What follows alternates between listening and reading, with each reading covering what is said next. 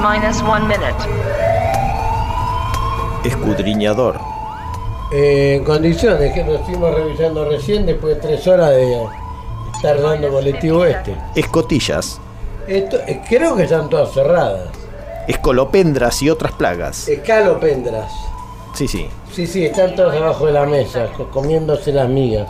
Temperatura de reactor. 95 grados. Prensa estopa. Bien, eh, hay bastante.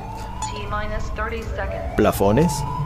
Eh, Están iluminando. Bueno, Periscopio nos pregunta hasta que nos peguemos el palo. el periscopio ya lo replegó. Ah, 20 ¿lo replegamos? seconds. Me parece. me pare- ¿Lo replegó o no? No sé, qué sé yo. Ustedes hagan lo que les parece. Yo estoy hace tres horas durmiendo la siesta. 10, Bueno, 9, ajustese.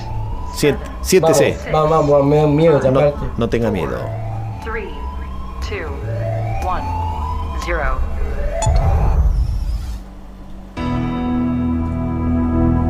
Buenas noches, esto es bairescityradio.com.ar.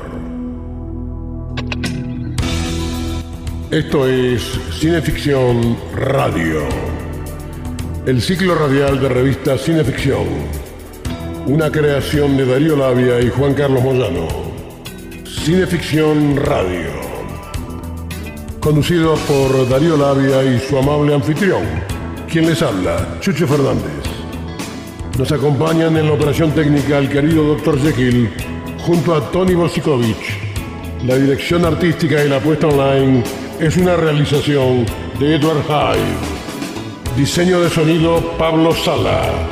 Cineficción Radio, el ciclo radial de revista Cineficción, es una producción general de Cinefanía y Camauer Rental Studios. Cineficción, dirección general Juan Carlos Moyano. Esto es bairescityradio.com.ar.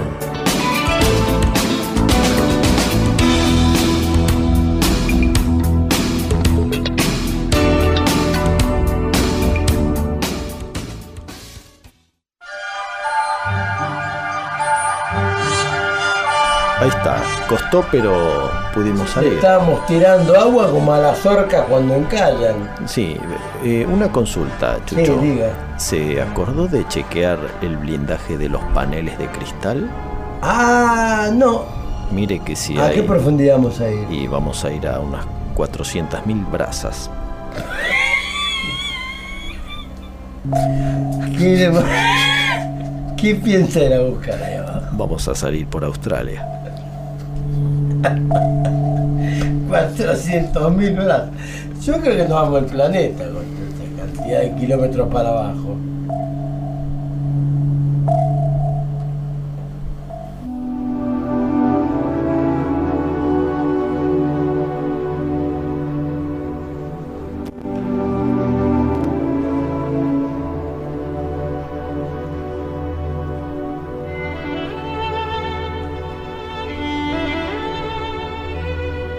Pronto, al llegar a un espacio abierto inundado de luz, se detuvo. Era uno de los remansos del bosque. Esparcidas a trechos por el suelo había matas de lechos secos y marchitos, de un gris sucio y aquí y allá se distinguían también algunos brezos.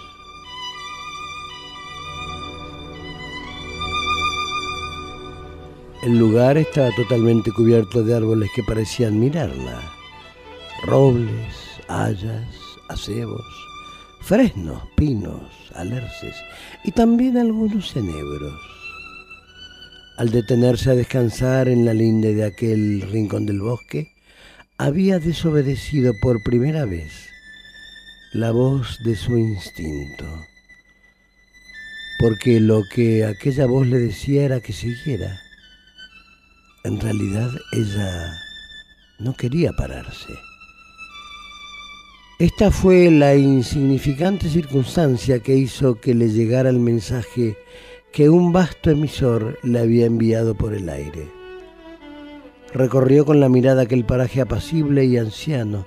No se advertía ningún movimiento, no había signo alguno de vida animal. No se oía el canto de los pájaros ni el corretear de los conejos que huyeran ante su proximidad.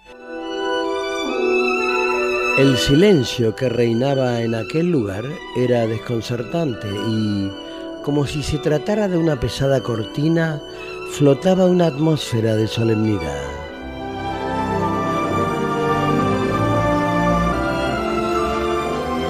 Hacía que a uno se le encogiera el corazón.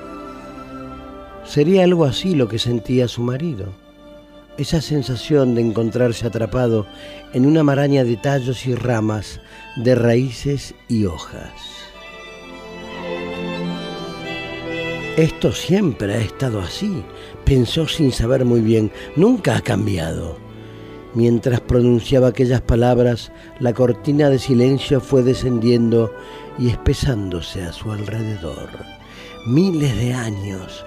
Estoy rodeada de algo que tiene miles de años y detrás de este lugar se encuentran todos los bosques del mundo. Aquellas ideas eran tan contrarias a su temperamento, tan ajenas a todo lo que le habían enseñado sobre lo que había de buscarse en la naturaleza que trató de desterrarlas de su mente. Hizo un esfuerzo para resistirse, pero todo era inútil. Se aferraban a ella, la obsesionaban, se negaban a desaparecer. La textura de la densa y pesada cortina que colgaba sobre aquel lugar pareció volverse más tupida, le costaba respirar.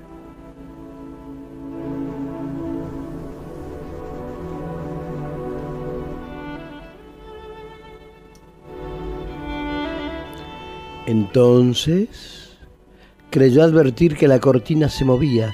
En algún lugar se había producido un movimiento, esa presencia oscura e indefinida que siempre acecha tras la apariencia externa de los árboles se estaba acercando. Contuvo el aliento, miró fijamente a su alrededor y aguzó los oídos, aunque quizás se debiera al hecho de que ahora podía distinguir los árboles con mayor nitidez. Lo cierto es que le parecían cambiados. Una ligera alteración se iba extendiendo por todos ellos. Al principio fue algo tan nimio que se resistió a aceptarlo. Después, aunque todavía de forma un tanto confusa, fue creciendo hasta que por fin se manifestó exteriormente con toda claridad. Tiemblan y se transforman. Aquel terrible verso de un poema le vino súbitamente a la memoria. Pero lo más sorprendente era que, a pesar de la torpeza que suele acompañar a la ejecución de un movimiento de tales dimensiones, el cambio se había producido con suma agilidad. Estos se habían vuelto hacia ella. Eso era lo que había ocurrido. La miraban.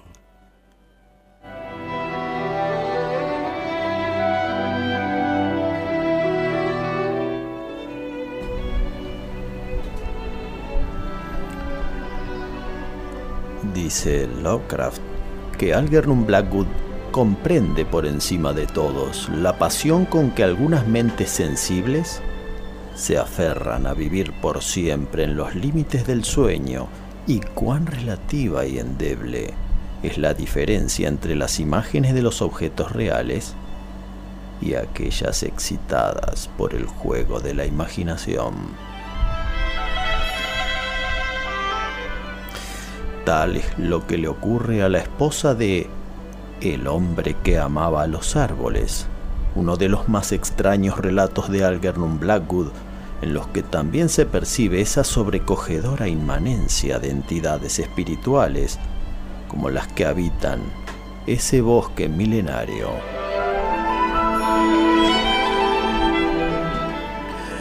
¿Hay algo sobrenatural en ese bosque? ¿O lo que nos parece sobrenatural es tan natural como la propia naturaleza. Hay un rótulo que expresa e incluye las ficciones de esa imperceptible y fatídica dominación que las fuerzas naturales ejercen sobre el ser humano, al que someten a destinos atroces o lo adoctrinan para formar tribus o clanes que le rindan pleitesía tal y como era en la noche de los tiempos.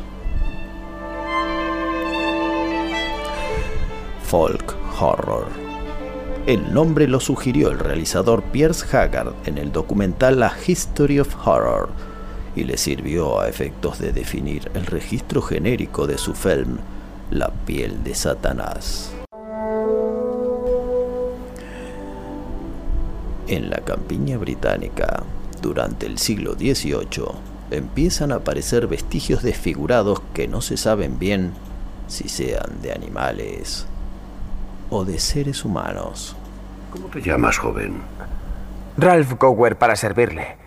Lo que le he dicho es verdad, señoría. ¿Trabajas esos campos desde hace tiempo? Sí, señor. Soy el labrador de la señora Bell. Ralph, me molestan mucho esas historias que cuentas. No pretendo molestarla. Si has desenterrado un cadáver, acude a la justicia local. No es de mi competencia. Pero no era humano, señor. Era una fiera. ¿Fieras? Entonces eran restos de animales. No puedo perder el tiempo. No, se lo juro, señor. Era una especie de diablo. ¿Ve usted, mi querida Isabel, cómo están enraizadas estas supersticiones? Venga y véalo. Entonces me creerá. Hágalo, señor juez. Compruebe la veracidad de esta historia. Al menos para dar paz a mi alma. Está bien.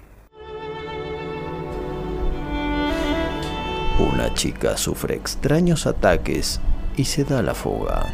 Y así como ocurre hoy en día, que todos son expertos en detectar conspiraciones, alguien suma ambos episodios y arriba a una conclusión sorprendente. Es una mujer enferma. Cierto, señor.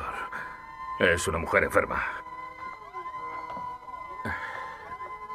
Debo confesarle que me temo que se está trabando algo.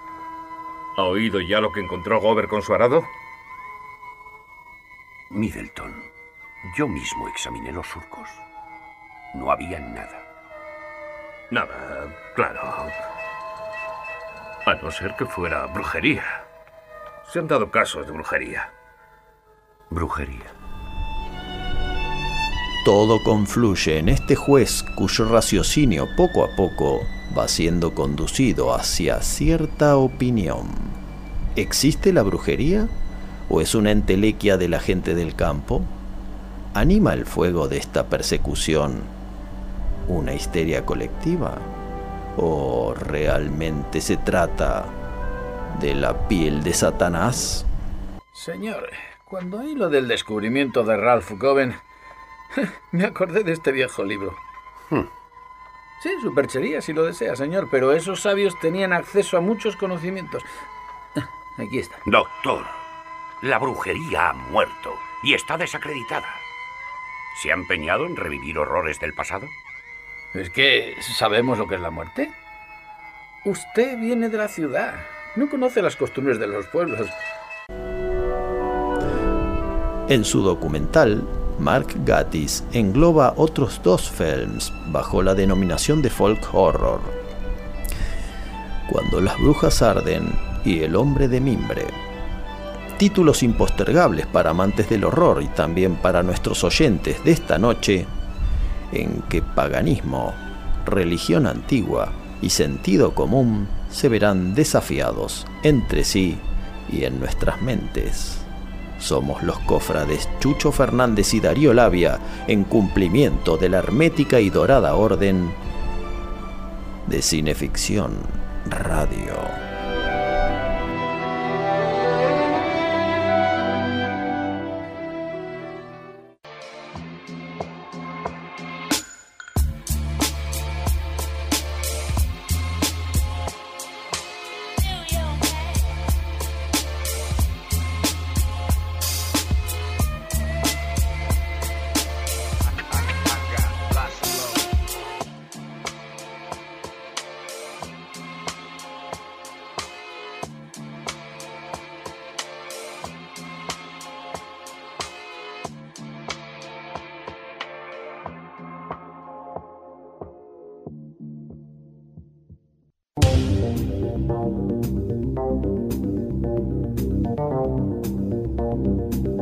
Bayer City Radio, emisora online, transmitiendo desde la ciudad de Buenos Aires, República Argentina, para todo el mundo. Bayer City Radio, las 24 horas del día acompañando tu vida.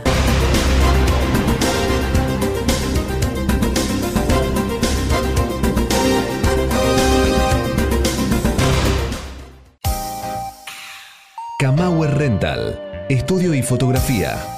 Proveedor de técnica y elementos de última generación para el sector audiovisual. Avenida Niceto Vega 5617, Palermo, Hollywood. Kamauer Rental. Contáctenos en info.kamauer.com.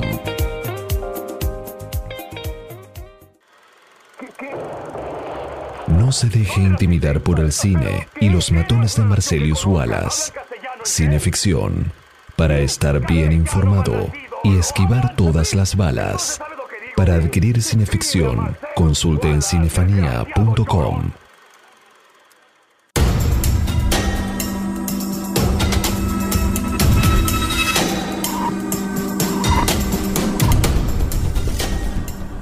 Estás escuchando Cineficción Radio, acto segundo, por bairescityradio.com. Buenas noches, camarada. ¿Cómo anda? ¿Cómo le va? Acá a las 500.000 yardas que me mandó usted. No, no sé si me va a explotar la cabeza. Usted siempre tan exagerado. Solo le mencioné 400.000 yardas. Ah, me pasé 100.000. Y no eran yardas, eran brasas. Eran brasas. Las brasas son más pequeñas que las más- yardas. Son más pequeñas, ¿verdad? ¿Cómo anduvo su semana? Eh, yo ando como puedo. Yo casi me arrastro más que andar. Eh, Pero si usted es un dandy, un bon vivant, ¿Un- un, caballero, un dandy, un bon vivant, Sí, un, un- un tonto. un caballero, Un bombi. un caballero. Sí, eso es verdad, ser caballero. No como Monseñor Tony Bosikovich. A ¿no? ver. ¿Vio que se hizo un póster? A ver. ¿Esto que va a estar en las calles? El, el afiche ¿Es de... candidato a presidente? No creo, porque ya tenemos otro presidente. No, pero- no, pero por ahí de alguna asociación. A ver, escuche esto. Sí.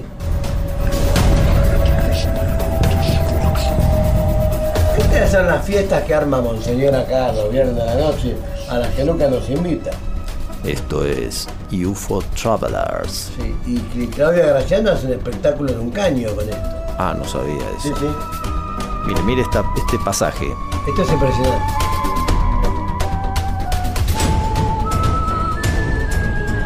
Yo lo que imagino son platos voladores y que bajan chicas lig- ligeras de ropa. Usted me parece que se quedó en el telefilme Marte necesita mujeres. Ah, ¿de qué año es eso? Es un- eh, ¿No se acuerda que trabajaba Batichica? Ah, Bárbara Feldon. No, hombre, esa era la 29. Batichica era Yvonne Craig. Yvonne Craig, claro. Este pasaje me sonó algo Lalo Schifrin, algo de eso me pareció. Sí, sí, sí, es ese tenor, correcto. Eh, Monseñor Bosikovich está bien encaminado. Monseñor Bosikovich es un hombre que está. hace una vida muy desordenada. ¿A usted le parece? Yo no sé cómo, no, no sé cómo es papable.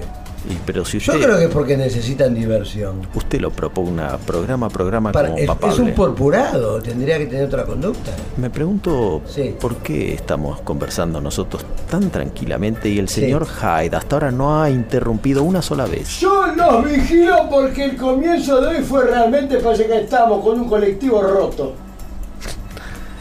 Bueno, expliquemos a nuestros oyentes, nuestros oyentes de España. Nosotros tenemos una nave que es atómica, que Sí. la desarrolló la Marina de los Estados Unidos. Sí, para el comandante Nelson. Claro, no, nos prestó semejante nave, eh, no es fácil.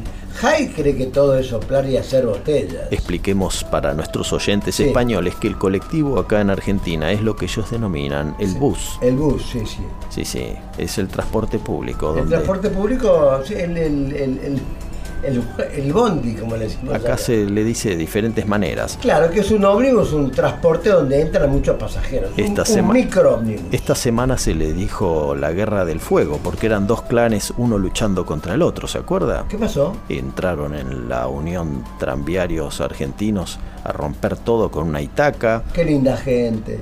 paro de colectivos durante 24 horas. Qué lindo. Había una película, yo no recuerdo el nombre, ¿Cuál? que eh, ahí trabajaba esta chica colorada, eh, pelirroja, nunca me voy a acordar, que creían que tenía una enfermedad mental. Ah, Sisis Pasek. no, no, no es más más joven, más Ah. de esta época. Ya me voy a acordar. Bueno. Que cuando. No, no, más joven, joven, joven. Que cuando algún ser de, del planeta molestaba mucho, el universo. Así lo chupaban, lo abducían. Ah, sí. eh, eh, ¿Cómo se llamaba ese The Forgotten. De Forgotten. E- Es increíble Pero desaparecían. Bueno, eso tiene que ver con el- la cortina que hizo Tony Bosikovich, pero No para el programa que la vamos a escuchar dentro de siete días. Sí, sí. No Tony nos- está en peligro, de momen- como siga con esas fiestas, de ser abdu- abducido por la Santa Sede, ¿no? creo que uh, creo que tienes unas unos anuncios Unos para saludos. hacer. Sí, siempre vamos a saludar a la querida Andrea Guerrero, que hace transporte de técnica y artistas, actores, personal técnico, desde, la- desde donde sea y hasta las locaciones. ¿no? Andrea Guerrero la pueden ubicar fácilmente en Facebook. Es muy, es muy amena, muy cariñosa. Ella y Mónica transportan en sus vehículos técnica y equipos.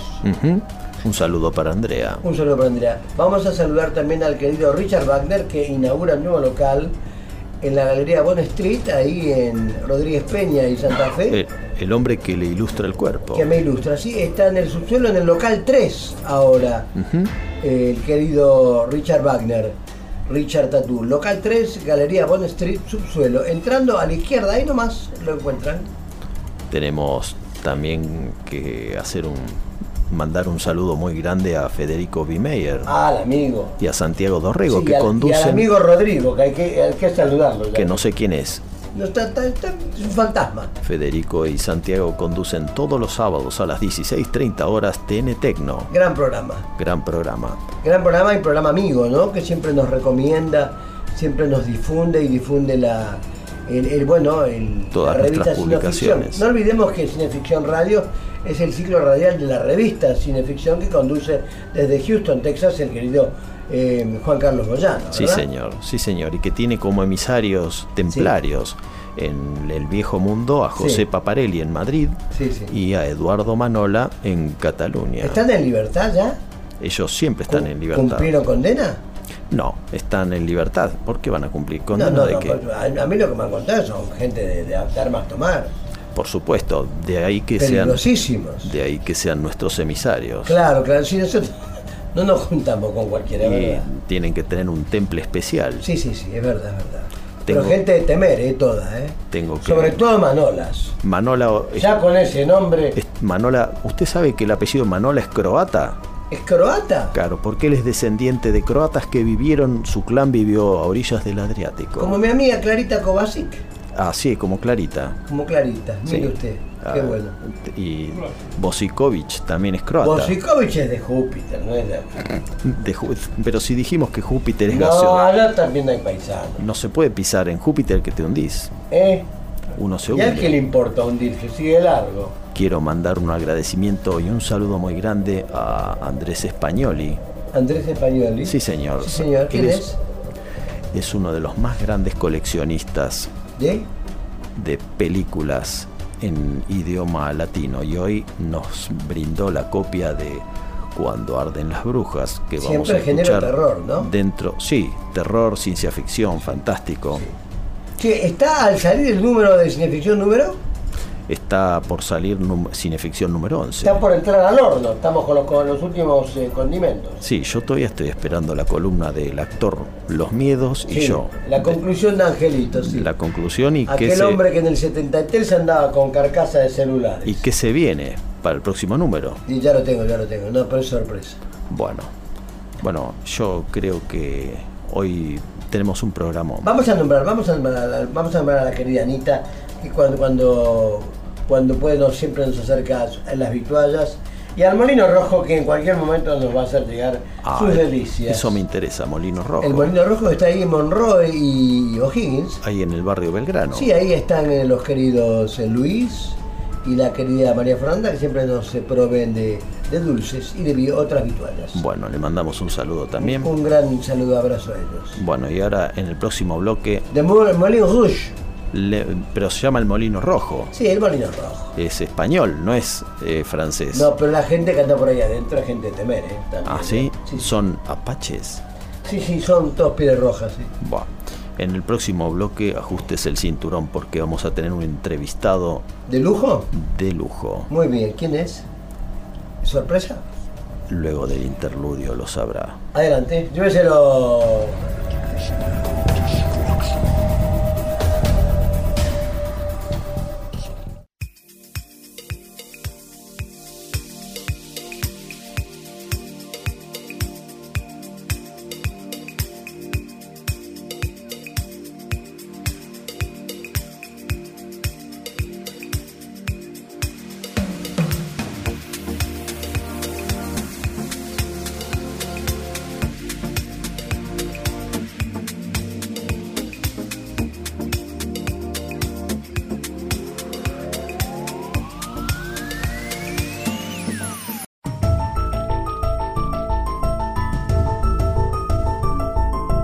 Estamos escuchando Cineficción Radio, con la conducción de Chucho Fernández y Darío Labia. Espeluznantes historias de terror.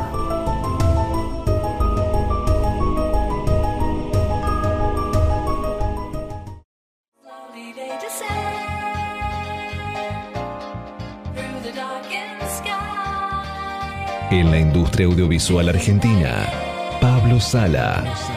Música original y diseño de sonido para todo tipo de films. Pablo Sala. Contactanos en música arroba pablosala.com.ar con gran venganza y terrible ira Cineficción. los que intenten envenenar y destruir a mis hermanos. Domingos, entre las 20 y las 22.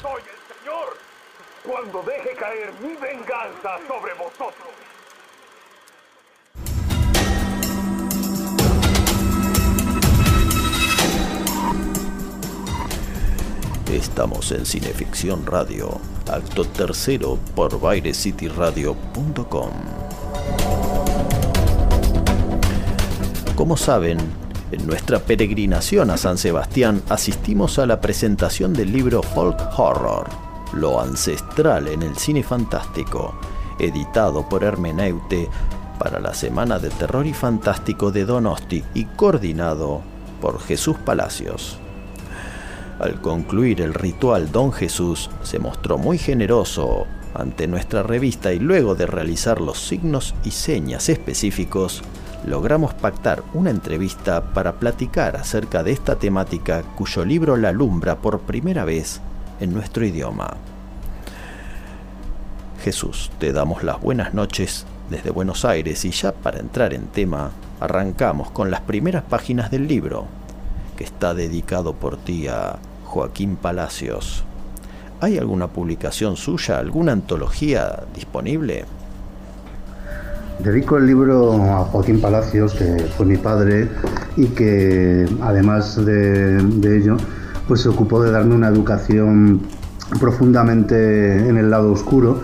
Eh, yo ya nací rodeado de una amplia biblioteca de temas eh, extraños, de literatura fantástica, ciencia ficción, eh, ocultismo, etcétera, y la verdad que bueno, pues a él le debo mis propias inclinaciones. Yo nunca encontré ninguna oposición por parte de mi padre en que me dedicara a estudiar y a escribir eh, acerca de este tipo de, de materias del lado oscuro, sino más bien todo lo contrario. Y efectivamente, mi padre eh, también eh, escribía de forma no exactamente profesional, pero tampoco era precisamente un aficionado y una de sus eh, motivaciones era el publicar o bueno recopilar eh, historias eh, folclóricas, tradiciones de todos los pueblos del mundo, de tema sobrenatural y macabro que desdichadamente no llegó a recopilar nunca en un solo volumen, sino que publicó en distintas revistas de forma serializada.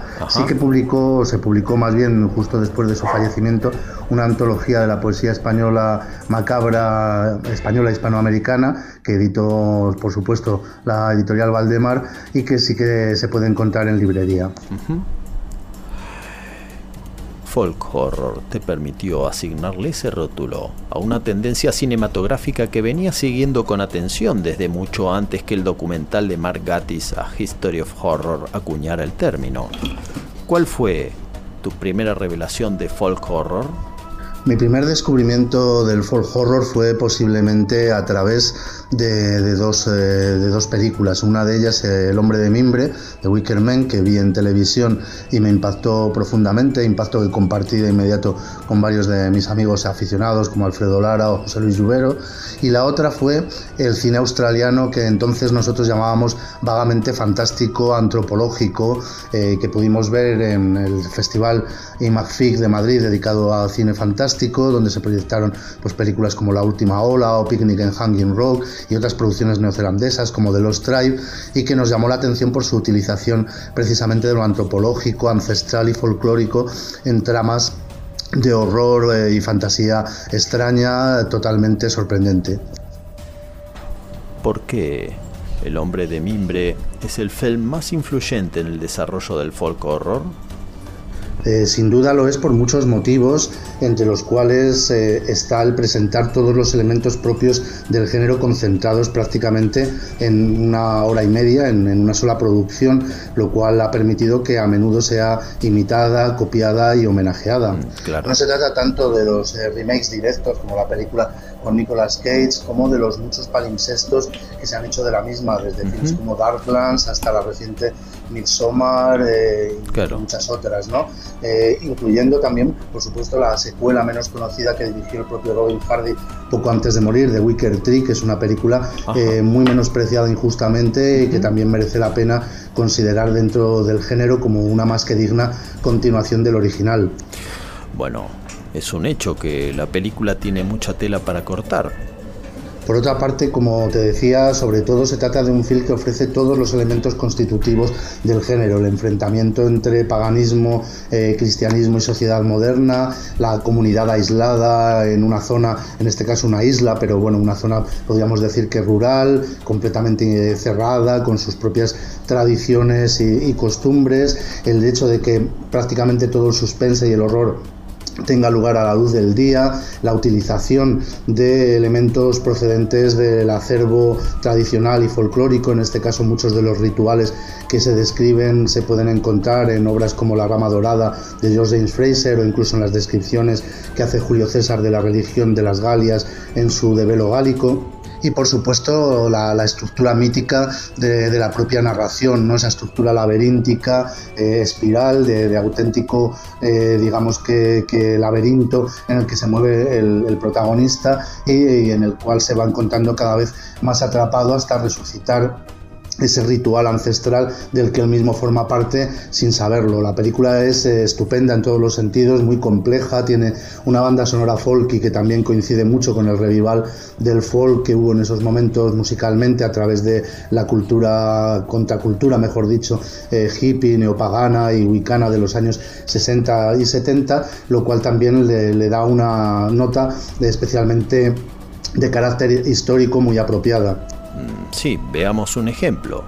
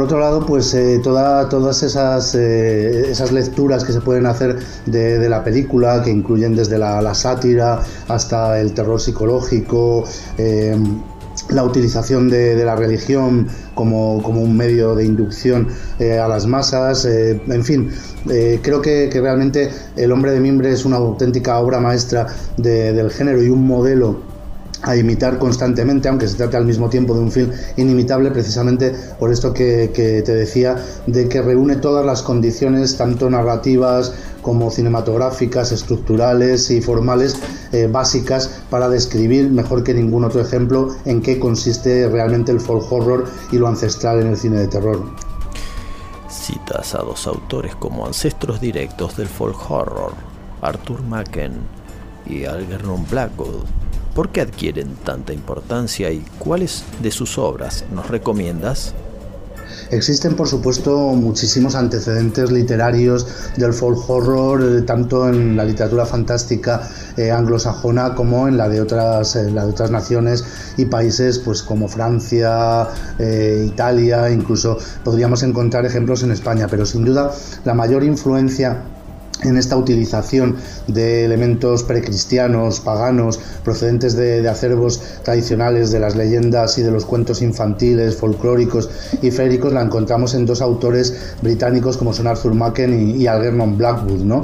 que aparte de, de- influir profundamente en Lovecraft, utilizaron eh, de forma muy creativa e inteligente estos elementos de lo ancestral, estos elementos tradicionales en sus cuentos de terror, que son auténticas obras maestras. En el caso de Arthur Machen, sobre todo teniendo en cuenta su procedencia eh, galesa, utilizó elementos eh, británicos, eh, gaélicos, célticos, prerromanos, mezclados también pues, con, con otras notas medievales. eh, y, esotéricas, puesto que él mismo llegó a pertenecer a una de las ramas de la Golden Dawn y esto se puede encontrar en muchos de sus relatos, desde los reunidos en su novela Los Tres Impostores a los publicados en sendas antologías por, la editorial Valdemar, donde se encuentran pues, eh, novelas como la novela del sello negro, eh, La pirámide dorada y tantas otras, en las que las leyendas eh, feéricas, los cuentos de hadas, adoptan una forma terrorífica que sirvió también claramente de inspiración a Lovecraft para sus mitos de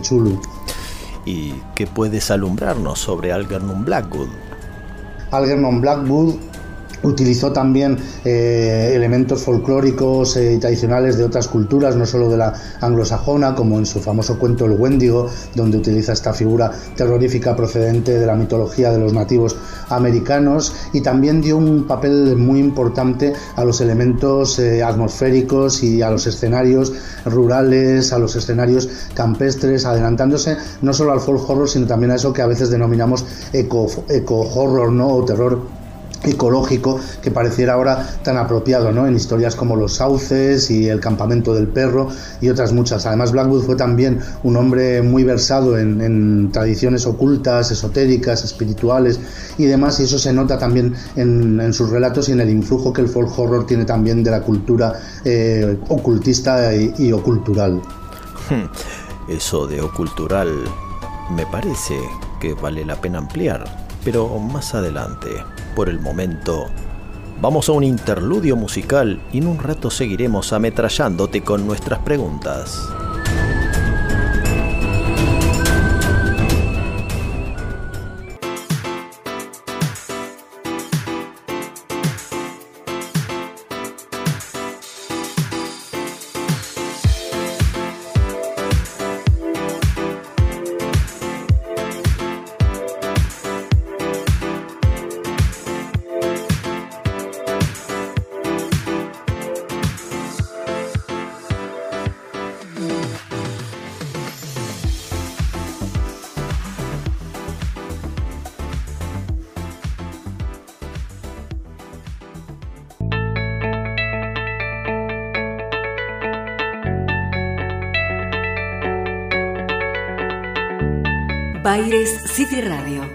Emisora online, transmitiendo desde la ciudad de Buenos Aires para todo el mundo.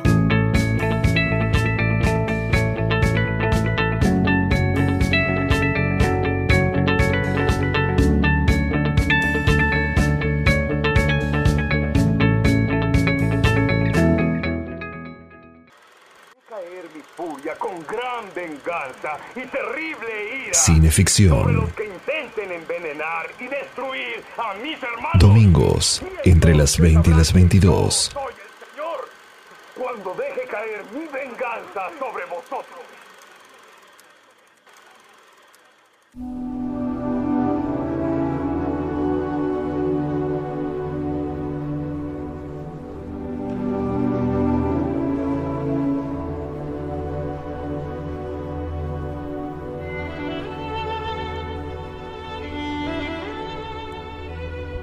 Tenemos gran cantidad de ejemplos acerca de los intentos del diablo por imitar a Dios. Los espíritus impuros tientan y engañan a las personas desde tiempos antiguos y lo hacen de dos maneras. Una abiertamente con pactos formales en los que son embaucados los tontos y las mujeres. La otra consiste en atraer a los hombres virtuosos, pero también muy tontos, a una idolatría bajo el velo de la religión.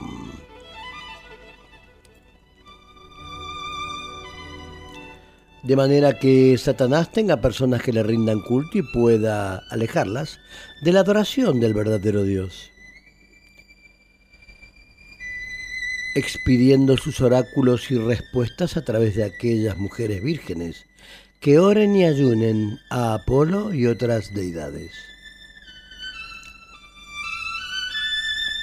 El diablo logró tanto éxito con semejante táctica que cuando los españoles tomaron posesión de las Indias occidentales, se descubrió que había sumos sacerdotes que hacían grandes ritos y procesiones a sus ídolos. Siendo poseídos por espíritus impuros y contando relatos maravillosos, según puede leerse en las crónicas de Indias. A menudo estos sacerdotes ayunaban, en especial antes de recoger las cosechas, o de hacer guerras, o de hablar a su Dios, que era el diablo. Para inspirarse se vendaban los ojos, aunque algunos se cegaban. Había muchos monasterios de chicas cuidadosamente resguardadas por hombres castrados con sus narices y labios amputados, y con la pena capital para cualquier chica que mancillase su virtud, al estilo de como eran las vestales romanas.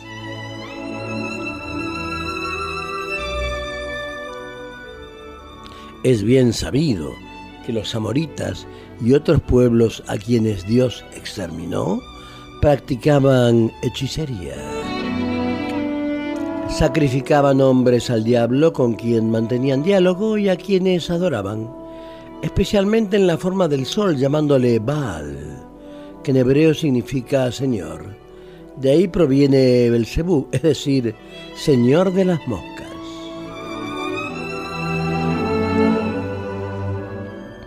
Y es extraño descubrir que la gente del Nuevo Mundo sostenía la misma creencia que los amoritas y también que los griegos y romanos acerca de que el sol o Apolo era el dios de las profecías.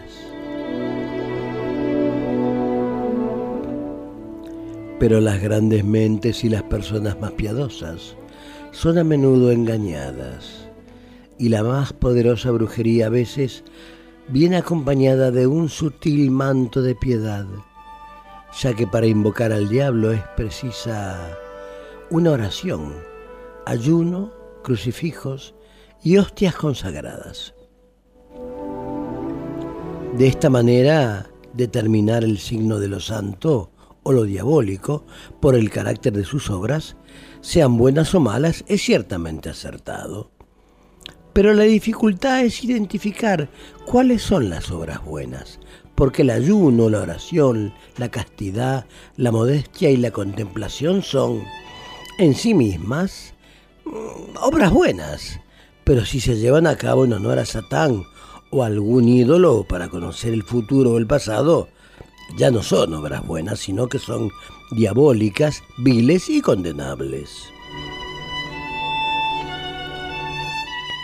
Y si se afirma que los lobos no se devoran a sí mismos, así como tampoco los espíritus impuros expulsan a otros espíritus impuros, el reino de Satán tampoco puede dividirse contra sí mismo. Aunque he aquí que se puede aplicar el razonamiento de San Agustín acerca de que un demonio podría expulsar a otro demonio, que uno podría arruinar a otro y que el perverso normalmente es destruido solamente por otro perverso, de acuerdo a la voluntad de Dios. Según se lee en Jeremías, tomaré venganza contra mis enemigos a través de mis enemigos.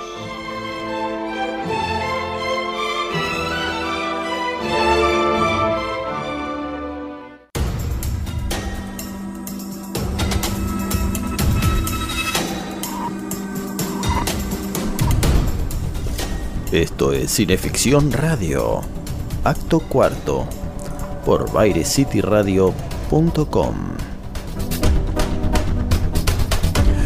Recién Chucho nos leía un extracto del capítulo 3, Diferencia entre buenos y malos espíritus, del libro Demonomanía de los Brujos, publicado en 1580 por Jean Baudin catedrático de Derecho de la Universidad de Tolosa, que también eh, no es Tolosa La Plata, no es Tolosa, que también fuera uno de los más crueles y sádicos perseguidores de brujas, que no vaciló en ordenar tormento contra niños e inválidos.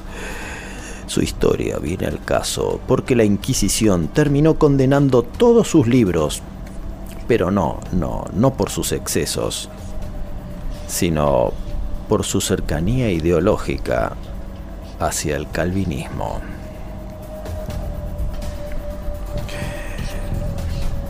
Todo lo cual nos viene de perillas como atinado prolegómeno al derramamiento de sangre que está por comenzar.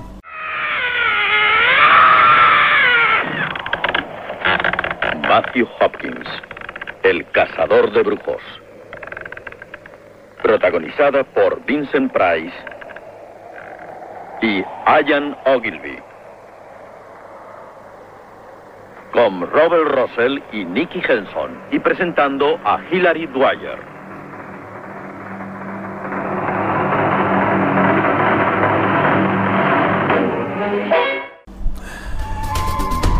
Dice Kim Newman en Campos de Inglaterra, capítulo del libro Folk Horror, lo ancestral en el cine fantástico. Michael Reeves rodó Cuando arden las brujas porque quería hacer una suerte de western británico, disfrazado de película de terror. El argumento es básicamente un drama de venganza y cacería humana al estilo de Bad Bettiker y Randolph Scoff cabalgando por verdes campos en lugar de hacerlo por áridas Badlands. En el año 1645, Inglaterra atraviesa una sangrienta guerra civil. De un lado los monárquicos del rey Carlos y del otro el partido parlamentario de Oliver Cromwell. La estructura de la ley se ha desplomado.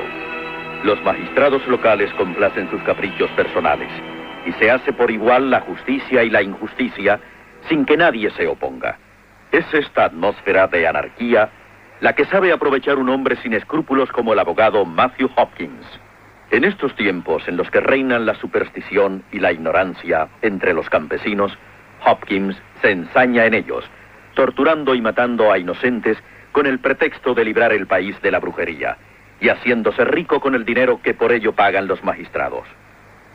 Su influencia se limita al sector este del país que está casi en manos de Cromwell, aunque todavía sufre ataques de los monárquicos que rondan el territorio en busca desesperada de alimentos, caballos y provisiones para continuar la lucha.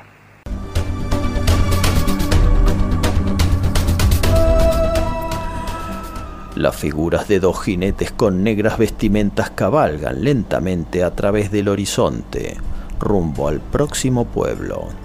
Uno de ellos es Matthew Hopkins, el otro, su asistente encargado del trabajo sucio. Falta poco, Matthew. Deja de llamarme Matthew. No soy uno de esos amigotes con los que bebes y buscas mujerzuelas.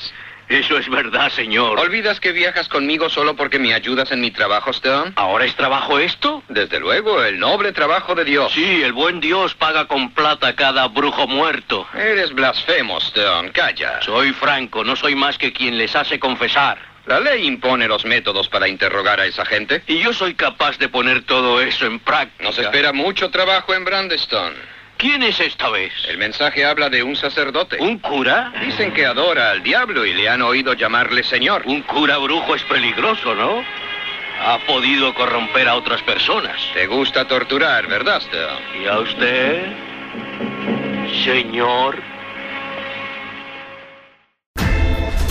La campiña inglesa sirve de contrapunto a los horrores, salpicaduras de sangre sobre verde y recreaciones de las torturas a que fueran sometidas las brujas en los lugares exactos donde ocurrieron los hechos históricos. Veamos este ejemplo con Matthew Hopkins y sus esbirros irrumpiendo en la casa del sacerdote Rupert Davis para extraerle a como de lugar una confesión de brujería. ¡Qué insolencia! ¡Acusarme de brujo a un sacerdote! Juzgamos a base de las pruebas. Y de esas hay muchas, viejo. Rechazo todas sus acusaciones. Nos dará que hacer. ¿eh? No le pedimos nada más que una confesión. Ayúdenos, sacerdote. Tenemos mucho que hacer aquí. Fuera de mi casa. ¡Váyanse! Este se nos pone difícil. Niego rotundamente los cargos. ¡Fuera de aquí! A quien niega es al verdadero Dios. Es tuyo, Stone.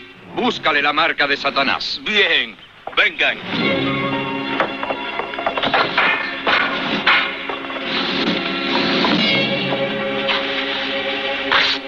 Ayúdame, Señor, ayúdame.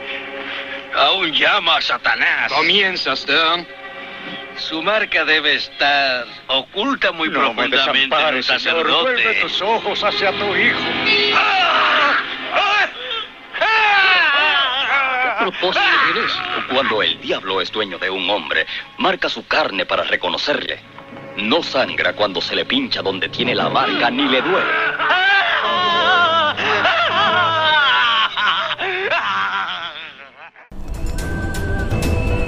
Dice el doctor Frederick Conning en su diccionario de demonología de editorial Bruguera. El espíritu humano no conoció límites en su capacidad para inventar nuevos tormentos. Y en este caso, Matthew Hopkins comanda él mismo la tortura de los acusados de brujería. Comienza.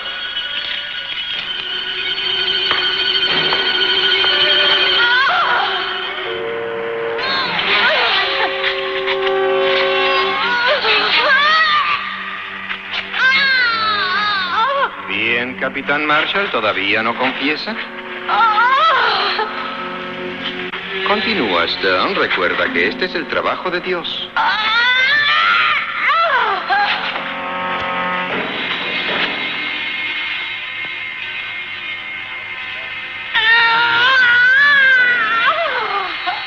Tráela acá. Ayúdele, maese Webb.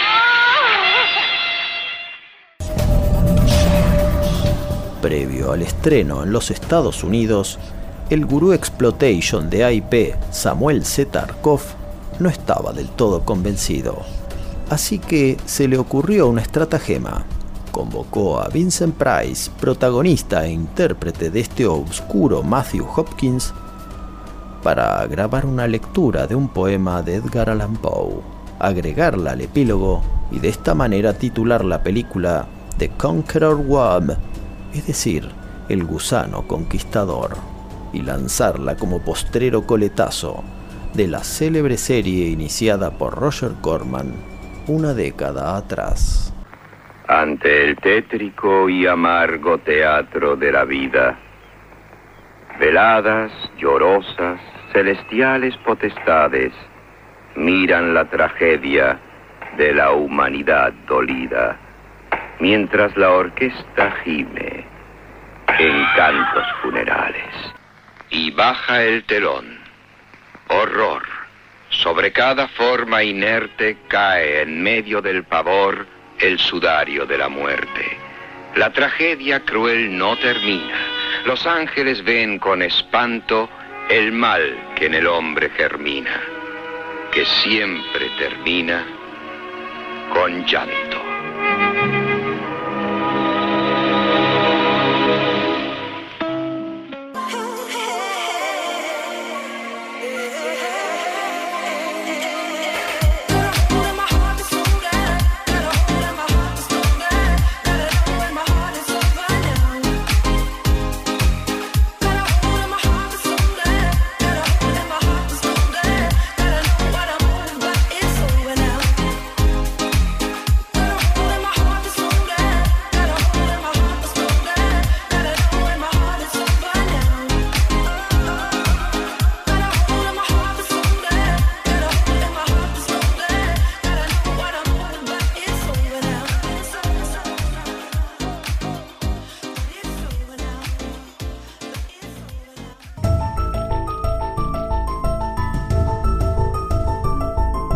Estamos escuchando Cineficción Radio, con la conducción de Chucho Fernández y Darío Labia. Espeluznantes historias de terror.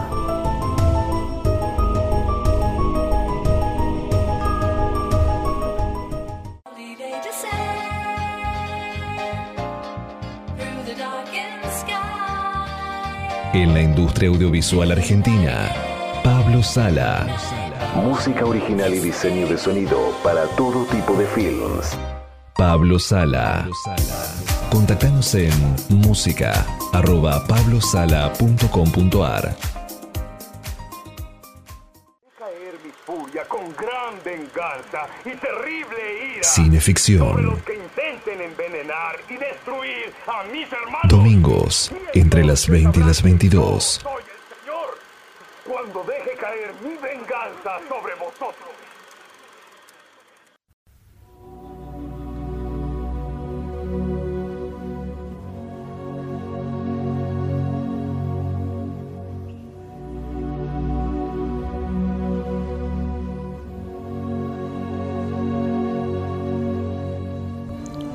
Se divide la magia en dos partes a saber. La una infame y compuesta de encantamientos, eh, de espíritus inmundos. Esta nace de una curiosidad malsana y perversa, a la que los sabios griegos llamaban goesia o teurgia, y de la que todos se muestran enemigos y es la que suscita encantamientos y fantasmas o ilusiones que se desvanecen sin dejar huella. Esta magia, dotada de un gran poder, abunda en misterios ocultos y gusta de la contemplación de las cosas que yacen sin ser percibidas y del conocimiento de la propiedad de cualquier naturaleza, como cumbre de toda filosofía.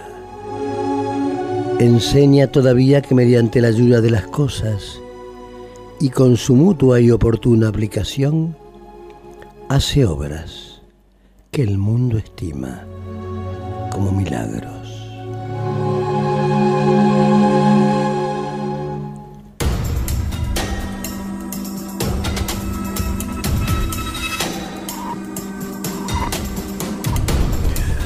Estás escuchando Cineficción Radio, quinto acto, por bairescityradio.com.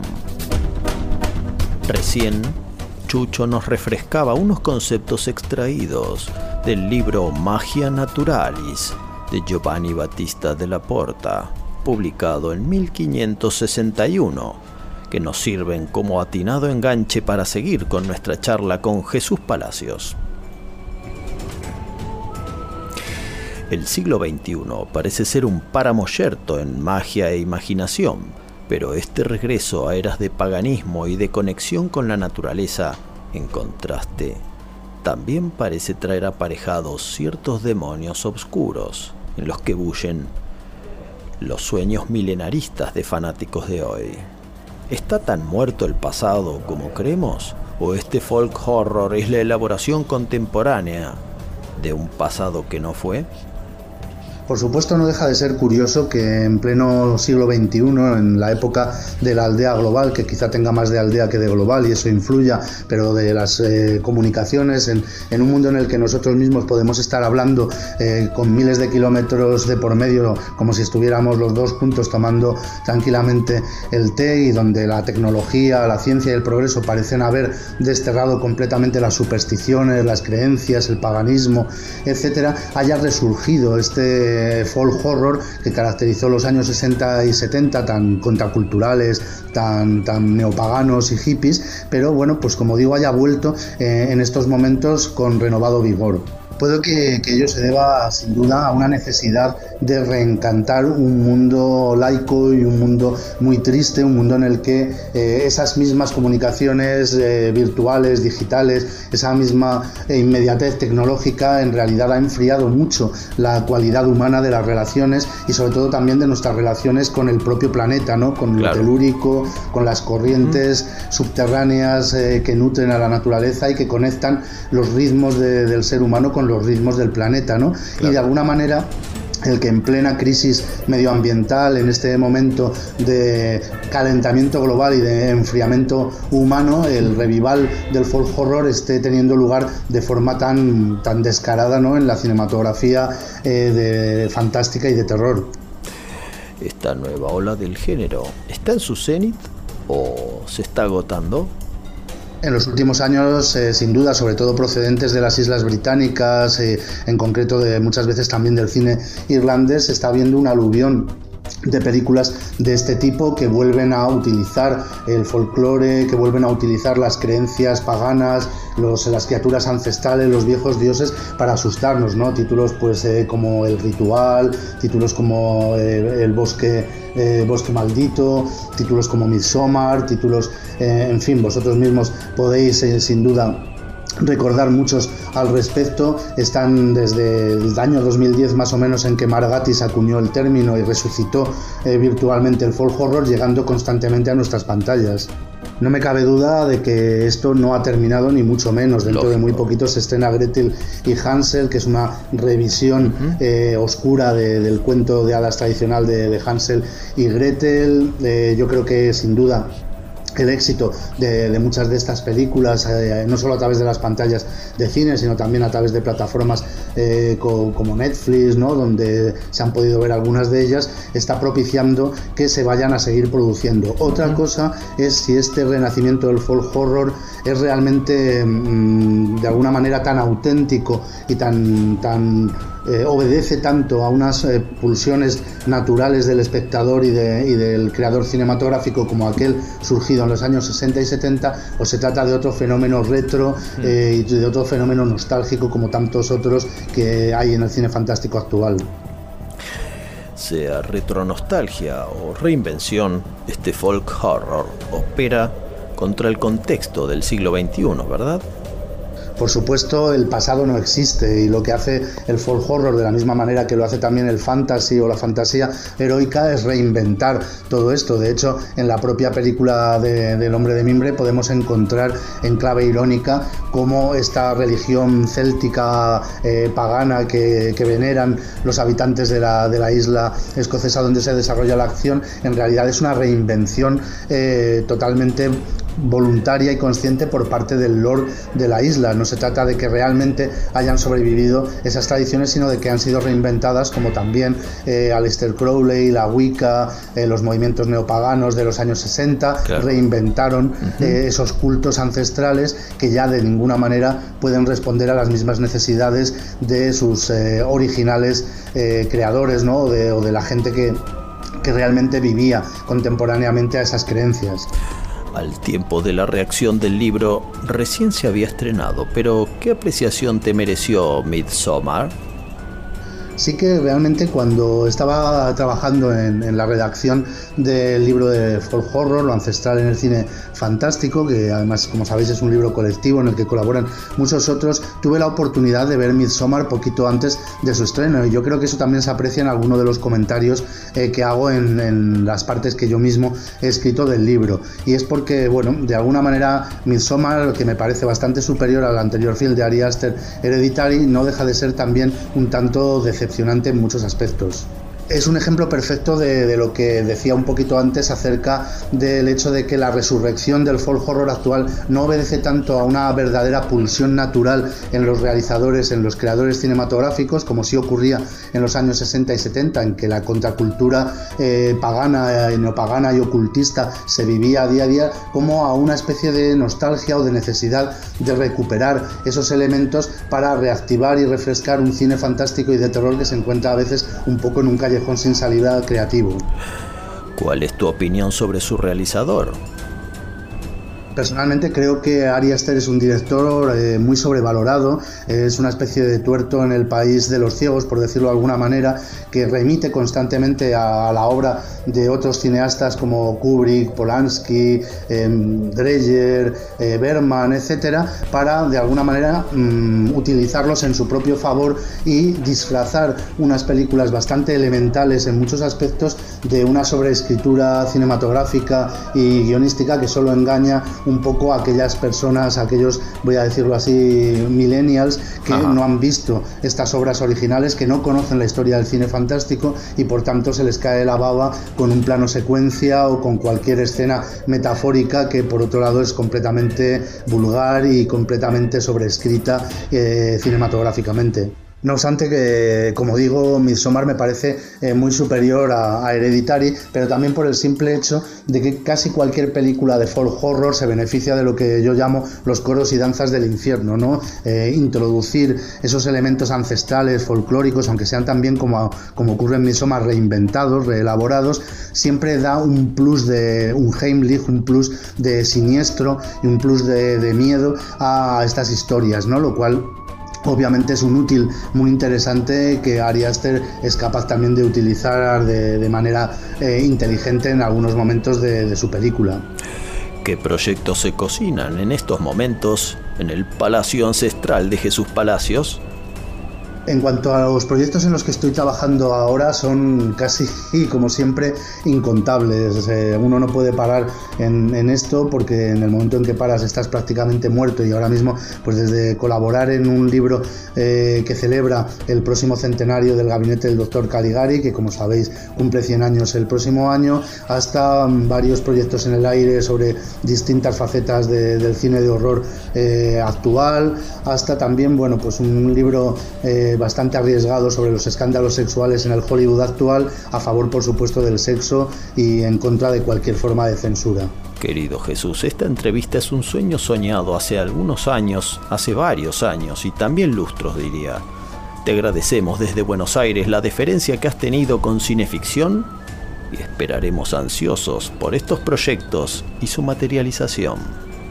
Bueno, pues eh, por lo demás, muchas gracias a, eh, por, por, haber tenido la paciencia de entrevistarme y de leer folk horror, eh, lo ancestral en el cine fantástico, el libro que, acabamos de, publicar con la editorial Hermenauta y con la Semana de Cine Fantástico de Terror de, San Sebastián y por supuesto un enorme saludo desde el lado oscuro para Chucho y Darío y espero que nos volvamos a ver pronto en alguno de esos conclaves, en alguno de esos aquelarres que celebramos todos los aficionados al lado oscuro. Un fuerte abrazo.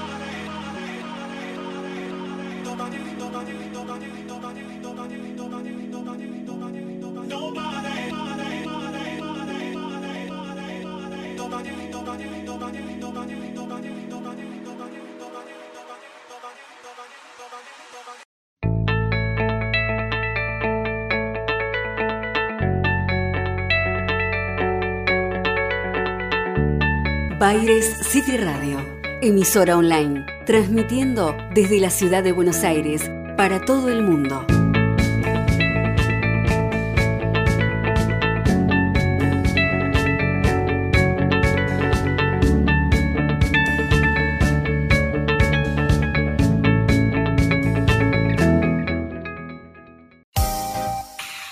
Kamauer Rental, estudio y fotografía.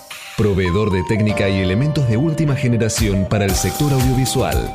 Avenida Niceto Vega 5617, Palermo, Hollywood. Kamauer Rental. Contáctenos en info.kamauer.com.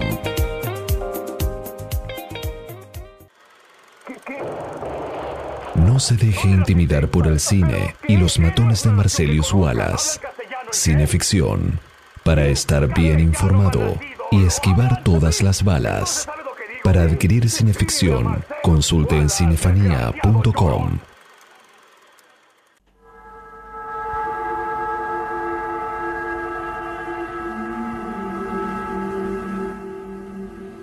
Tardó 20 minutos en llegar a la casa donde vivía el hacendado. Por culpa de uno de los gemelos y del carnicero Matagatos, que le dieron indicaciones erróneas. Era indudable que todos y cada uno de los vecinos del pueblo que había conocido hasta ese momento sufrían de una histeria inconsciente. Pero sería excesivo pensar que todo el mundo sentía remordimientos, ¿o no? Desde su llegada no había recogido pruebas definitivas de nada. Simples vibraciones, vibraciones sanguíneas. ¿Por qué, por ejemplo, era tan ampuloso el cura? ¿Por qué tanta serenidad ante el sacrilegio y tanto celo en evitar a la policía?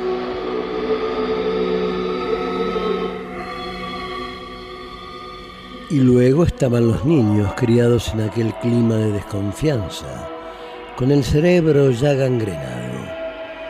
La idea que tenían de la policía equivalía a la que tenían de Satanás. Pero aquí estaba el quid de la cuestión. ¿Qué significaba para ellos Satanás? ¿Era la personificación del mal? ¿O por el contrario lo habían convertido en.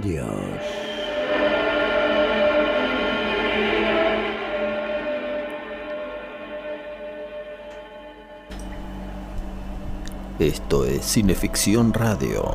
Último acto por BaireCityRadio.com.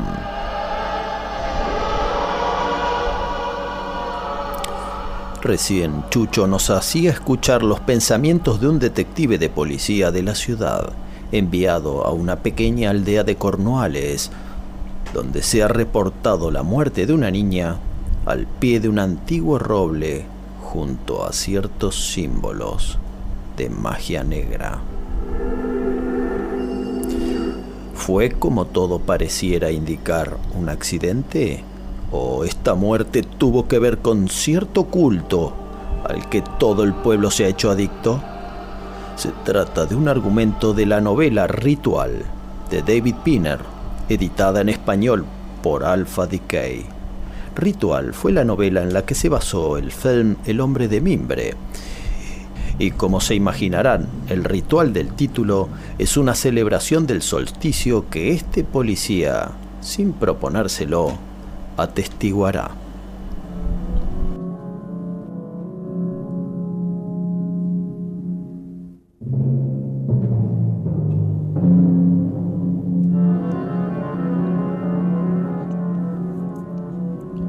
Una refriega de pies comenzó a avanzar de puntillas en la calle. Eran patas de animales. Con un ritmo danzante dieron comienzo a la celebración. En primer lugar, los niños iban ataviados con pieles de animales. Gilly llevaba una máscara y unas garras de castor. Susan y Joan eran liebres de marzo en junio. Los gemelos llevaban cabezas de lagarto. hacían vibrar la desolada calle como tambores humanos. Con paso lento, lento y una luna de plata, alumbrándoles las caperuzas, le seguían los adultos. Todos ellos portaban antorchas. Unas volutas de humo les provocaban picor en los ojos, al tiempo que los sones vetustos, más antiguos que la danza, se apoderaban de sus cuerpos. Entonces, dos toneles enormes hicieron chirriar los adoquines. Cada uno de ellos, impulsados por dos vecinos, tenían prisa. El mar los estaba llamando. Una figura gigantesca con máscara de cabra se incorporó a la comitiva. En ese momento apareció la señora Spark, la orgullosa bruja. Era ella quien dirigía a los bailarines. Avanzaba en dirección al mar ataviada con una cogulla negra y el pelo echado hacia atrás. Los aldeanos le seguían, igual que un río negro, enardecido por las llamas. La bruja fijó su atención en la luna. Los niños golpeaban el suelo con sus garras peludas. El señor Rowbottom caminaba sin hacer ruido con su máscara de lobo. La cabra era el epílogo. Poco después abandonaron la carretera y tomaron un atajo por los maizales. El mar los empujaba al círculo del solsticio. Cada una de las generaciones del pueblo llevaba todo un año preparándose para estos fastos, el ceremonial de la sangre. Formaba parte del aire que respiraban, imposible sofocar el fuego que ardía en su interior. Debían lealtad a esos elementos sin los que no podían vivir, aire, fuego, agua y tierra. Elementos tangibles, no las vaguedades de un Cristo muerto en la cruz. No tenían nada contra Jesucristo, era un hacedor de milagros, pero su amarga pasión nada les incumbía. Nadie hablaba. Aparte del sonido amortiguado de los pies, el crujido de los toneles y los fardos. La noche estaba muda, viva pero muda. Una lechuza rasgó el pescuezo de un ratón con un único glu glu. El reino animal se conformaba con aguardar a los humanos. Se conformaba con aguardar el primer sacrificio real. A medianoche tañerían las campanas. El mar siseaba cada vez más cerca. Los bailarines se morían de impaciencia y pese a todo no se apresuraban. Su danza era pausada, lenta, tan lenta como la fiebre que se avecinaba.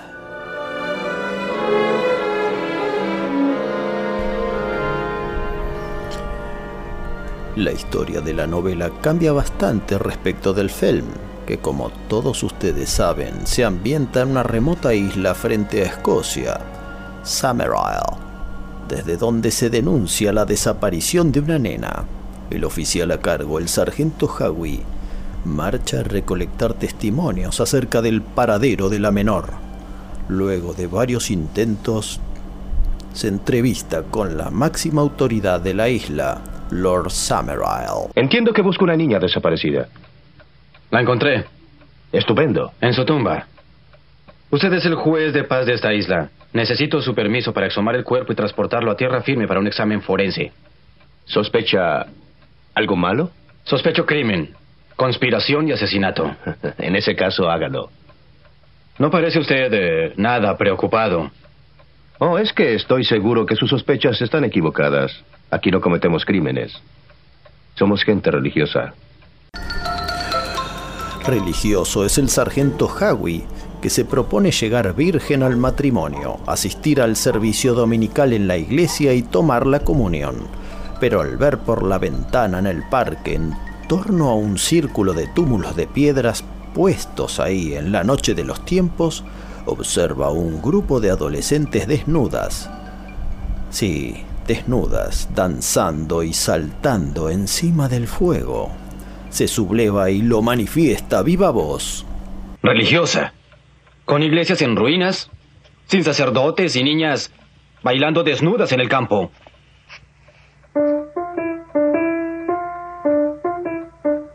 Esa es su clase de religión. Pero ellas están desnudas. Por supuesto, es peligroso saltar sobre el fuego con las ropas puestas. ¿Qué, qué religión pueden estar aprendiendo saltando sobre el fuego? Partenogénesis. ¿Qué? Literalmente, como diría la señorita Ross, significa reproducción sin unión sexual. Oh, ¿qué es todo esto? Pero, pero, tienen falsa, falsa biología, falsa religión. Esto nos conduce directamente a confrontar un tema ya presente en la novela de David Pinner. Señor, ¿qué saben esos niños de Jesucristo? Que fue el hijo de una virgen embarazada y creó espiritualmente partenogénesis. Creo que será mejor que se siente y escuche, sargento. Por favor. Sabe, esas niñas ahí fuera, que saltan sobre el fuego, lo hacen con la esperanza de que un dios las hará sus esposas. De veras, no puede culparlas por eso. Cualquier mujer preferiría tener un hijo de un dios y no de un vulgar carpintero. ¿Y usted alimenta ese comportamiento? Por supuesto. Es muy importante que cada nueva generación de niños en Someray aprenda que aquí los dioses antiguos no han muerto. ¿Y qué del verdadero Dios? Cuyas iglesias y monasterios han sido abandonados a sus propias ruinas. ¿Y ese Dios? Está muerto. No puede quejarse. Tuvo su oportunidad, pero nada consiguió. Mientras el sargento Howie entrevista a testigos e investiga la isla de arriba abajo, Lord Summerisle se deleita al piano y canta un aria que lógicamente será un pequeño entremés para Christopher Lee.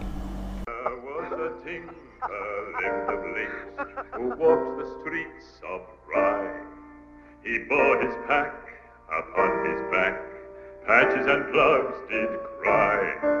Oh, I have brass within my bag, my hammer's full of metal. And as to skill, I can clout and mend a broken kettle. Tras indagar en escuela y cementerio, Howie encuentra que en la tumba de la niña Rowan Morrison hay una liebre muerta. ¿Dónde está Rowan Morrison? Sargento Howie, creí que usted se encargaría de averiguarlo.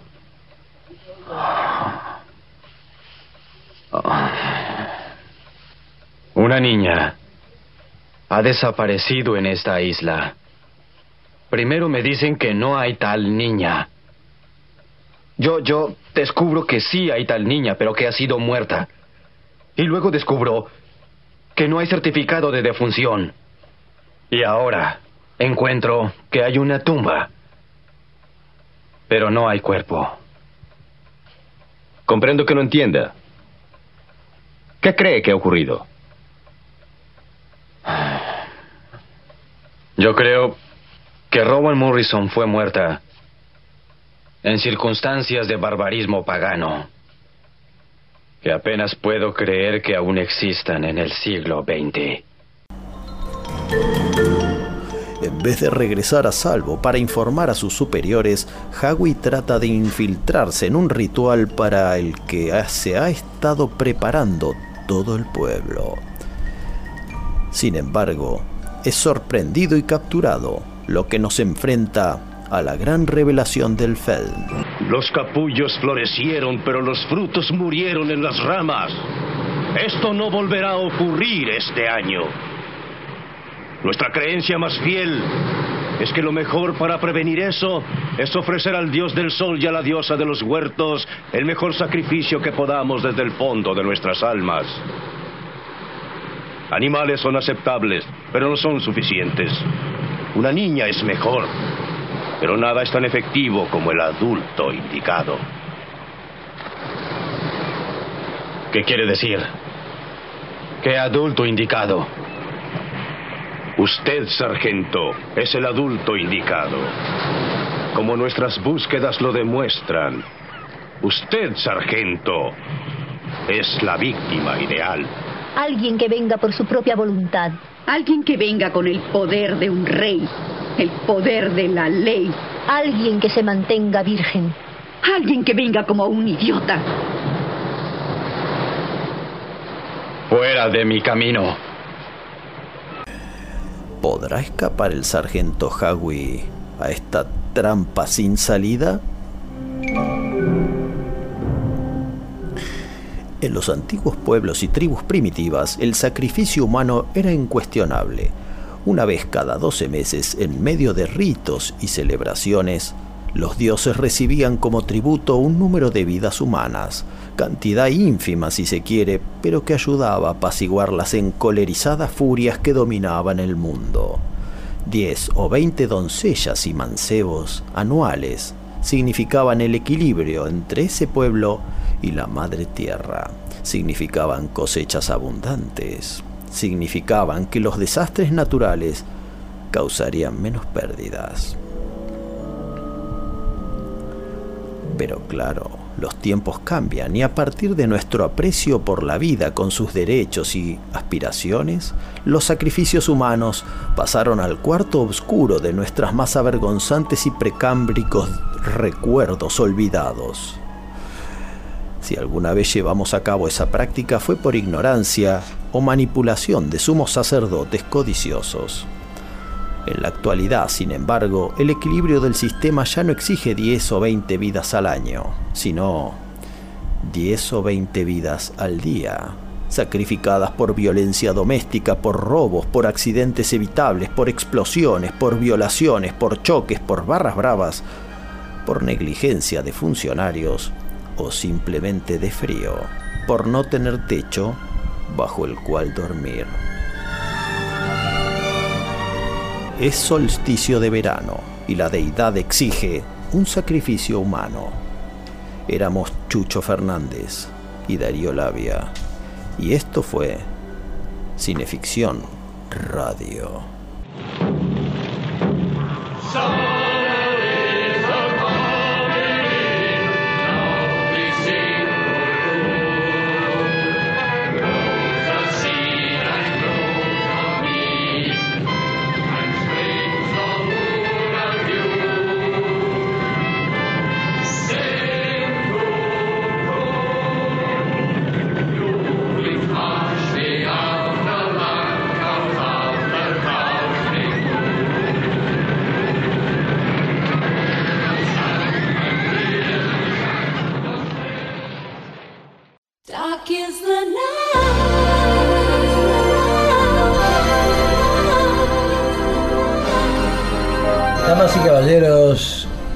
Se fue el programa número 25. Nada más y nada menos. 25 ciclos radiales ya de la revista Cinevisión Radio. Con la conducción del amable, del querido jefe Labia, Darío Labia. ¿Y quién les habla? Su amable también anfitrión, más o menos va, Chucho Fernández. Nos acompañaron en la operación técnica el querido Monseñor Tonio Osikovic, el purpurado, el papable, el sucesor de eh, Papa Francisco. En la operación técnica se encuentra el doctor Jekyll y en la puesta en el aire, en la puesta en el aire estoy yo. En la puesta en el aire está, como no, el señor Edward Hay haciéndose cargo de toda la parte artística del programa, como corresponde. ¿Volvió Jekyll? No, Jekyll no sé dónde anda. Se había ido a Transilvania. Para mí que lo tiene encerrado, Jai le enganchó la vuelta, me parece, a transformar al tío. Pero no eran dos personas diferentes. No, no es la misma. La- me ¿Cómo parece que que le enganchó la vuelta al antídoto. ¿Cómo que es la misma? Eso creo que solo lo podría saber Poole Sí, o Spencer Tracy. o Utterson. Sí. Bueno, Damas y caballeros, no olviden que este programa, ¿qué, qué? ¿Ahora este programa se reprisa o no se reprisa? Se reprisa los lunes, miércoles y viernes En las madrugadas a las 0 horas hasta las 2. por bairecityradio.com. Y tenemos nuestro horario habitual, que es el de las... Domingos de 20 a 22 Claro, ahí es donde estamos eh, acá en calzoncillos y en vivo, como corresponde. en Solsilloncas. En Sol Sillonca. Sí, señor. Vamos a agradecer a la querida Claudita Graciano, que siempre nos trae habituallas, el café, las cosas ricas, las bebidas, el alcohol, los psicotrópicos, todo. Y a Navarro Correas. A Navarro Correas, sí, sí, Navarro Correas es, eh, es, es personal, es, en realidad es, eh, es como se dice en el cine un eh, meritorio. Y también a Donna. ¿A quién? A Donna, la perrita. Ah, cierto, también. Agradecer a toda esa gente. Eh, vamos a saludar al querido comandante en jefe Juan Carlos Moyano, allí en Houston, Texas, que monitorea vía satélite y vía teléfono satelital todas nuestras conversaciones y nos dice eso sí, eso no, todo el tiempo. Sí, sí. Porque es la autoridad. Y sí, lógico, está permanentemente atento Sí, a todo. sí, es Fernández Fernández él ahora. Eh, tenemos que mandar, si usted tiene Sí. alguna idea o Ah, alguna cierto. cuestión, Estudio Yacona. sí, Estanislao y José Sí. lo aconsejarán sobre cómo sacar el mejor partido de su invención Sí, el mejor partido mío que es que no me cobren. y registrarla. Vamos a hablar a la amiga, la queridísima Soledad Suárez. Sí, si usted sufre algún percance o Sí. tiene alguna consulta de Sí. civil, todo lo que ¿Un tenga. esguince, por ejemplo? No, hombre, eso tiene que ir a la guardia. Ah, pues digo, porque ella es. Va a la guardia del pirobano y lo ¿Por qué resuelve. no decimos qué? es? Ella es abogada. La doctora Soledad Suárez. La doctora puede ser cualquier cosa. No, no, pero esto es en derecho. En Derecho, es doctora en Derecho. Sí, señor. Le mandamos un gran abrazo, Soledad querida. Y con Verónica, que la relación prospera de una manera increíble. Pero no era que ni la hora le No, ni la hora. Está bien. Está muy bien. Pero yo tampoco se la pregunté, así que Eh, Es mejor así. mejor así. Eh, ¿A quién nos queda por saludar? Que no me quiero olvidar de nadie. Y ya se- Ah, a Alexis Puig. Alexis Puig, al querido Alexis Puig, Cultura que pop. estuvo este, este, estos Estuvo días, con Clint Eastwood. estuvo con Clint Eastwood y le puse, ya está, ya llegaste, basta, no vayas más a Hollywood. Sí, sí, tiene que ir- seguir yendo. No, porque- no tiene que ir más. Lo que pasa es que cuando uno dice eso de los artistas, ¿qué les queda? El retiro. Hay que seguir siempre para adelante, como dicen en España. pero con Clint Eastwood, ya está. Ya, eso es Estás verdad. con Maradona. Es más, con Pelé, con Garrincha. ¿Con quién? Con ¿Quiénes Garrincha. son esos? Garrincha. Por favor. Saludamos a Anita, saludamos a Andrea, Sí. al querido Eduardo Camagura, al querido Pablo Sala. Eh, hablé eh, antes de ayer con él, vamos a terminar. Ruflas. Eh, estamos retrasados con Ruflas, tuvimos un pequeño inconveniente. Ustedes saben que cambiamos de radio. Sí. Ruflas va a, ser, va a salir en formato de audiolibro, van a ser Ah, qué 10 bueno. capítulos. Una maravilla. Y supongo que en un solo cuerpo. Y luego haremos una segunda temporada. Pero nos falta grabar un solo capítulo porque ahí ya de los dos que faltan uno está escrito. Muy bien. Y eso después los, los iremos eh, mechando, pasando todos completos, ya veremos. Por es una historia para público adolescente, ¿eh? Sí, sí, eso estaba claro. Por eso los jóvenes me preguntan cuándo vuelve Ruflas. Sí, sí, sí. Eh, ¿Qué más? Eh, nos queda saludar a quién más. A la querida Ana- eh, Miriam Nancy Rojas que nos hace las locuciones Sí, señor. de Cineficción Radio. Ujú. Y los separadores de Baile City Radio. Los separadores. Bueno, no lo olviden. Eh, Cineficción Radio es el ciclo Bueno, eh, ¿me trae la lengua que me la dejé en el baño? Aproveche que el señor Hyde está distraído. A ver si podés modular. Sí, eh, no olvidemos que Cineficción Radio es el ciclo radial de la revista Cineficción. Ahí estuviste. Bueno, caramba, monseñor. Cuando quiere. No sé dónde está Jekyll. Para mí que lo tienen encerrado en alguna Vaya a saber por qué, tronera. por qué puerta se metió. ¿Por qué puerta se metió? Pinche, monseñor, lléveselo, todo suyo. Fuera del aire, gracias.